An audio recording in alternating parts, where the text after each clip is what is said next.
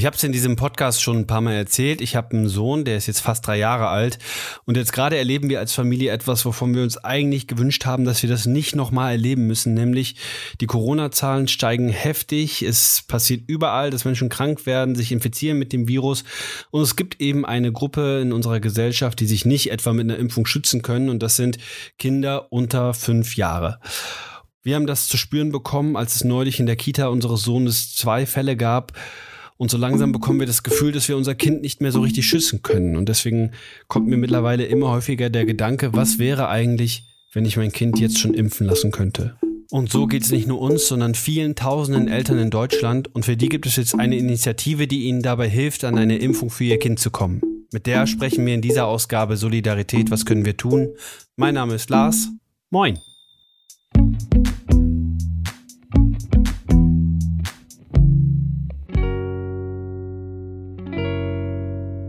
Sein Kind gegen Corona impfen zu lassen, ist gar nicht so leicht. Die EMA, die Europäische Arzneimittelagentur, hat zwar letzte Woche einen Impfstoff zugelassen für Kinder von 5 bis 12, allerdings werden in Deutschland Eltern wahrscheinlich noch bis in den späten Dezember darauf warten. Und für Kinder unter 5 gibt es bisher noch gar keine Impfung. Das heißt, da warten Eltern noch viel, viel länger. Es gibt aber jetzt die Initiative U12 Schutz, auf die bin ich gestoßen, als ich selber danach geschaut habe, wie ich vielleicht meinen dreijährigen Sohn jetzt schon impfen lassen kann. Und mit denen wollte ich gerne sprechen, denn ich merke, dass das in meiner Elternbubble mehr und mehr zum Thema wird, weil viele Eltern verzweifelt sind. Wie kann man sein Kind in dieser aktuellen Lage schützen? Und deswegen habe ich U12 Schutz angeschrieben, ich habe sie erreicht und mit Paula gesprochen, die sich ehrenamtlich für U12 Schutz engagiert. Also hallo, mein Name ist Paula. Ich arbeite ehrenamtlich für u12schutz.de, einer Initiative, die sich darum kümmert, dass mehr Kinder in Deutschland unter zwölf Jahren geimpft werden können. Wieso habt ihr denn u12schutz.de gegründet?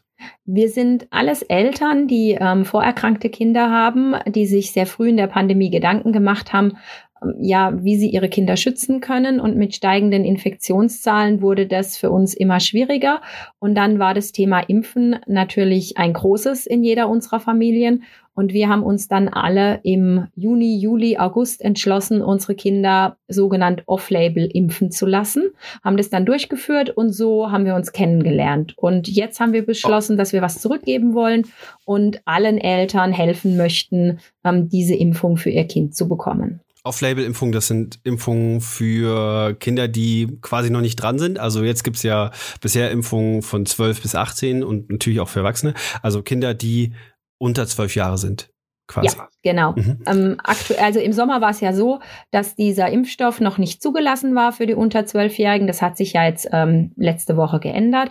Aber ähm, damals war es eben komplett off-label. Das heißt, es ist legal, aber es ist eine therapeutische Entscheidung, die der Arzt aufgrund ähm, der Indikation und der Untersuchung des Kindes zusammen mit den Eltern trifft.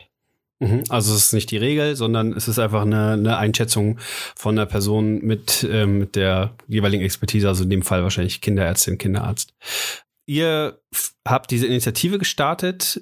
Ähm, ihr seid am 21. November online gegangen, ist das richtig? Ähm, letzten Sonntag um 18 Uhr. Das war der 21.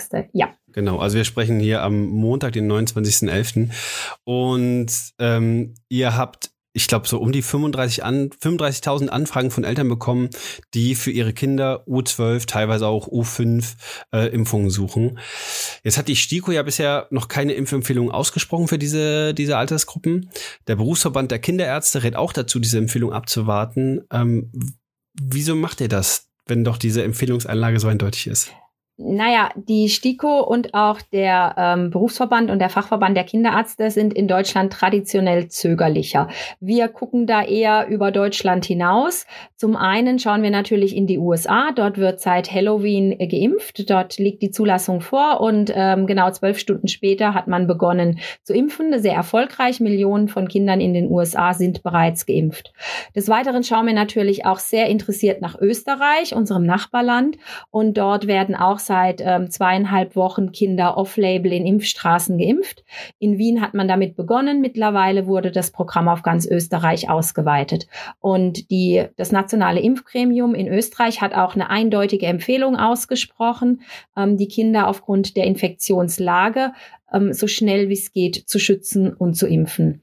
Auch die Slowakei und Israel haben sich angeschlossen und impfen nun. Und ähm, ja, da sind wir einfach ein bisschen schneller wie die STIKO. Sie hat sich ja geäußert, dass sie am 20.12. Ähm, eine Empfehlung aussprechen möchte. Und aufgrund der aktuellen Lage sehen wir das als zu spät an. Mhm. Und du hast ja gerade gesagt, also es gibt schon einige Länder, die, die dem, dem Beispiel der USA, wo es ja schon zugelassen ist, folgen, die auch jetzt wie in Österreich ähm, Off-Label-Impfungen machen. Und dadurch, dass es dieses Off-Label-Verfahren gibt, ist das Ganze dann auch so, wie, wie ich das jetzt als Laie verstanden habe, auch legal, oder? Ja, also es ist komplett legal. Das Einzige, was man wirklich sehr gut beachten muss, ist, dass ein erhöhter Dokumentations- und Beratungsaufwand stattfinden muss.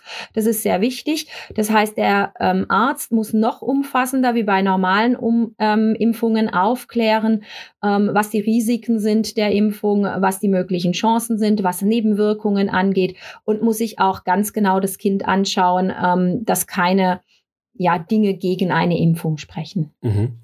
Okay, also es ist ein durchaus aufwendigeres Verfahren, aber es scheint ja viele, viele Eltern zu geben, die das, die das haben wollen. Ich meine, ihr habt innerhalb von einer Woche 35.000 Anfragen. Was erzählen die so? Was, was, also, warum kommen die zu euch? Ist das wie bei euch, dass es in der Familie Vorerkrankungen gibt unter den Kindern oder sind das auch einfach Leute, die sagen, wie in meinem Fall zum Beispiel hier, hier in Sachsen, wo mein Kind in die Kita geht, da ist die Durchseuchung quasi beschlossene Sache. Ähm, Kinder werden nicht in Quarantäne geschickt. Ähm, was sind die Gründe für Eltern, sich bei euch zu melden? Also wir fragen nicht nach den Gründen, mhm. aber manchmal interagieren die Leute bei uns ja über Twitter oder über Facebook und wir erfahren dann doch, äh, was sie zu uns getrieben hat oder was sie motiviert hat, sich bei uns zu melden.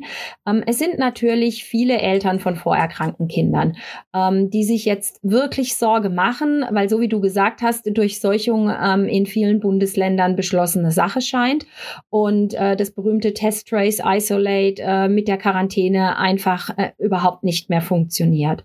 Und zum anderen ist es aber auch so, dass wir zunehmend feststellen, dass sich Eltern bei uns melden, die keine vorerkrankten Kinder haben. Einfach jetzt rückt das Thema mehr in das Bewusstsein der Eltern. Im Sommer war es noch so, für viele war Corona dann doch im Sommer weit weg. Die Zahlen waren niedrig, die Ferien waren da.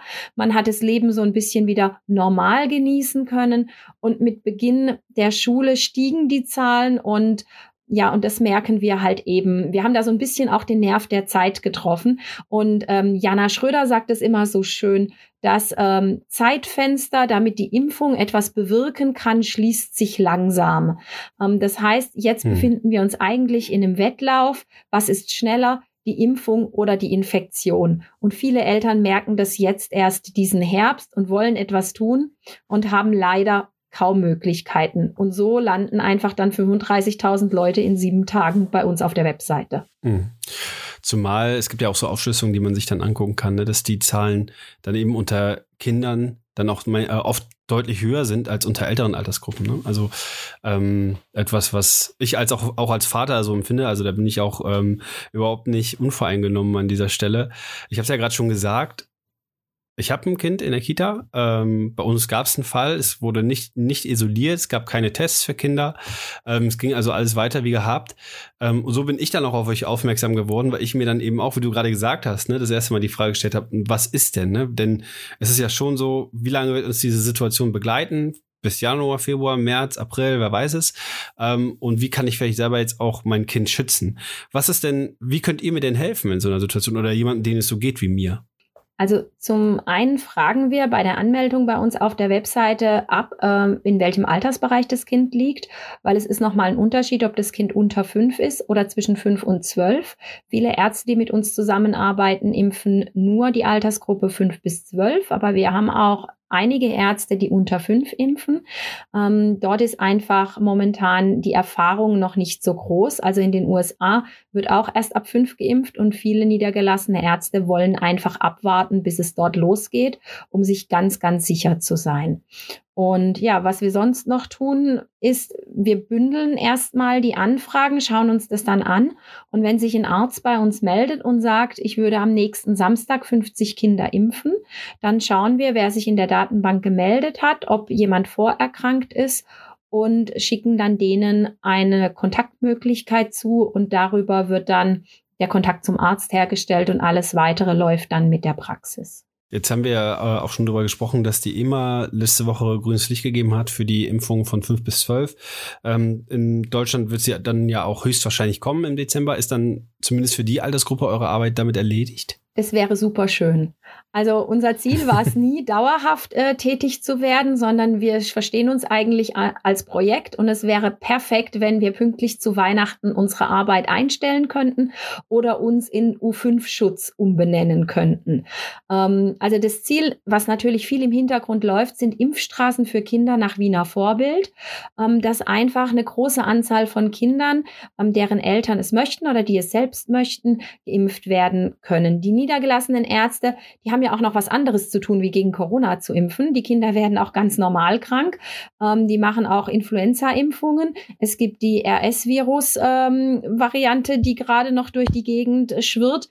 Ähm, die haben sehr, sehr viel zu tun. Und nur die Niedergelassenen mit dem Thema Corona-Impfung ähm, zu beauftragen, wäre schwierig nach unserer Meinung. Deswegen begrüßen wir es sehr, wenn sich Impfzentren, sofern sie noch existieren, dazu entschließen, off-label zu impfen oder wenn Städte sagen, wir planen eine Impfaktion und wir machen eine Impfstraße speziell für die Kinder. Also Wien ist eben unser großes Vorbild, weil es dort wirklich so toll organisiert läuft und die haben jetzt bis Jahresende 54.000 Termine ähm, eingestellt für 90.000 Wiener Kinder in der Altersgruppe und die sind auch schon fast alle gebucht.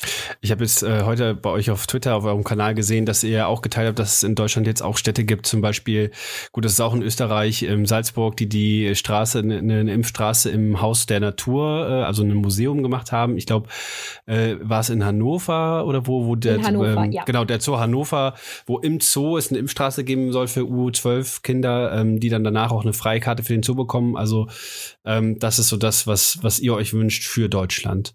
Wie, wie können wir denn Eltern, Kinder in dieser Situation, in dieser, in dieser schwierigen Lage der Pandemie unterstützen? Was können wir tun? Also als ganz normale Eltern, die gerade einen Impftermin suchen, ist natürlich gut, wenn man bei uns registriert ist, weil man dann einfach klar macht, ich bin impfbereit, weil vielen Politikern ist das noch gar nicht bewusst. Der baden-württembergische Ministerpräsident Kretschmann hat vor einer Woche gesagt, wir bereiten das Kinderimpfen vor, aber wir haben keine Ahnung, wie viele Kinder kommen werden. Und das ist für uns schon so eine Motivation, ähm, diese Zahl auf der Webseite immer aktuell also automatisch ähm, zu aktualisieren, dass einfach auch Politiker sehen, da sind Familien und die werden bisher so ein bisschen vergessen. Und was man natürlich selbst tun kann, als Elternteil außer sich zu registrieren, ist mit seinen Abgeordneten zu reden. Eine E-Mail zu schreiben an Stadträte, an Ortschaftsräte, an Gemeinderäte, an Landtagsabgeordnete und Bundestagsabgeordnete und ganz klar machen, dass man sich vergessen fühlt und dass man gerne ein Impfangebot hätte. Und es gibt Politiker, die sich dafür einsetzen auf politischer Ebene. Es sind wenige, aber wir kennen davon einige und denen einfach den Wunsch mitteilen, weil diese Impfstraßen werden nur kommen, wenn die Politik sich bewegt. In Österreich war es auch so. Ein Politiker hat sich entschlossen, das zu machen. Viele gingen hinterher und wir brauchen einen Politiker, der sich in Deutschland ein Herz nimmt und sagt, ja, wir machen das jetzt bei uns und äh, ja, und dann wird das Ganze laufen. Und wie kann man U12-Schutz, also eure, eure Arbeit ganz explizit unterstützen? Momentan eigentlich nur, indem man über uns redet. Mhm. Also wir sammeln kein Geld, wir machen das komplett ehrenamtlich, äh, wir finanzieren uns selbst, was wir an Infrastruktur für die ähm, Rechner im Hintergrund einfach brauchen. Ähm, wir werden auch nie Geld sammeln. Also einfach über uns reden, in den sozialen Medien uns bekannt machen. Wenn man einen Termin über uns bekommen hat, das ist uns noch ganz wichtig, wäre es toll, wenn man einen Erfahrungsbericht kurz schreibt, drei, vier Sätze, den an uns schickt, mhm. weil das veröffentlichen wir sehr gerne auf der Webseite, damit einfach die Leute sehen, was motiviert Eltern, so eine Impfung ähm, zu suchen und auch einfach anderen Eltern die Möglichkeit zu geben, an der Erfahrung teilzuhaben. Ähm, denn es ist ja auch das kann ich jetzt aus meiner persönlichen Erfahrung sagen, einfach auch jetzt in Gedanken schon super schwierig einzuordnen. Ist das jetzt das richtige da, da hinterher zu sein, danach zu gehen. Ähm, und da ist ja, glaube ich, jedes, jedes gute Wort oder jedes helfende Wort oder jede Erfahrung irgendwie hilfreich, denn wie du gesagt hast, es gibt bisher einfach für diese Altersgruppen wenig bis gar keine Erfahrungswerte. Ja, also wir haben in Deutschland jetzt, denke ich, also die Ärzte schätzen so um die 20.000 Kinder off-label geimpft. Die meisten Eltern waren sehr leise darüber, aber das ändert sich jetzt gerade. Und da kann man einfach dann auf den sozialen Medien suchen oder halt bei uns auf der Webseite vorbeischauen und ich denke, da findet dann jeder viele Erfahrungsberichte. Paula, gibt es noch was, was du sagen möchtest, was dir noch auf dem Herzen liegt?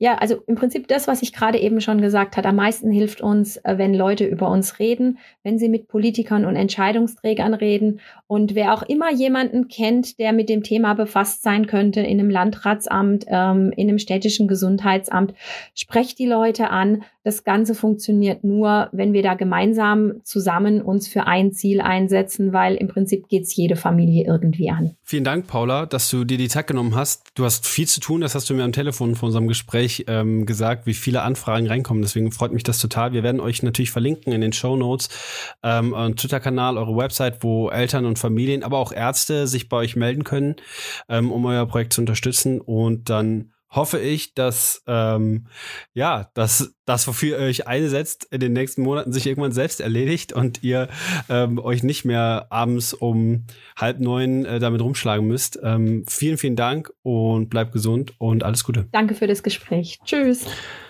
Das war Paula von der Initiative U12 Schutz. Und wenn ihr Fragen habt, wenn ihr Eltern seid und vielleicht auch ein Kind habt unter zwölf oder unter fünf Jahren oder wenn ihr Ärzte seid oder Kinderärzte kennt, dann meldet euch bei U12 Schutz unter der E-Mail-Adresse info at u12schutz.de. Geht auf deren Website, teilt deren Tweets, ähm, verbreitet die Nachricht weiter, denn es gibt viele, viele, viele Eltern, die diese Hilfe gerade brauchen, die gerade nicht wissen, wie sie die nächsten Monate überstehen sollen. Ich merke das immer wieder am eigenen Leib, gerade was für eine wirklich schwierige, zermürbende Phase das ist für uns als Familie. Und natürlich wünschen wir uns, dass überhaupt Menschen sich impfen lassen, dass Menschen sich schützen, auch Kontakte reduzieren, damit diese Extremphase, die wir gerade erleben, so schnell wie möglich vorbeigeht. Das war's für diese Folge Solidarität. Was können wir tun? Vielen Dank, dass ihr zugehört habt. Ihr könnt über uns sprechen, über unseren Podcast, über die Themen, über die wir reden. Ihr könnt uns auch anschreiben und sagen, was wir vielleicht besser machen können oder welche Themen wir vielleicht auch mal aufgreifen könnten. Und ähm, schaltet beim nächsten Mal wieder ein. Wir hören uns. Macht's gut. Tschüss.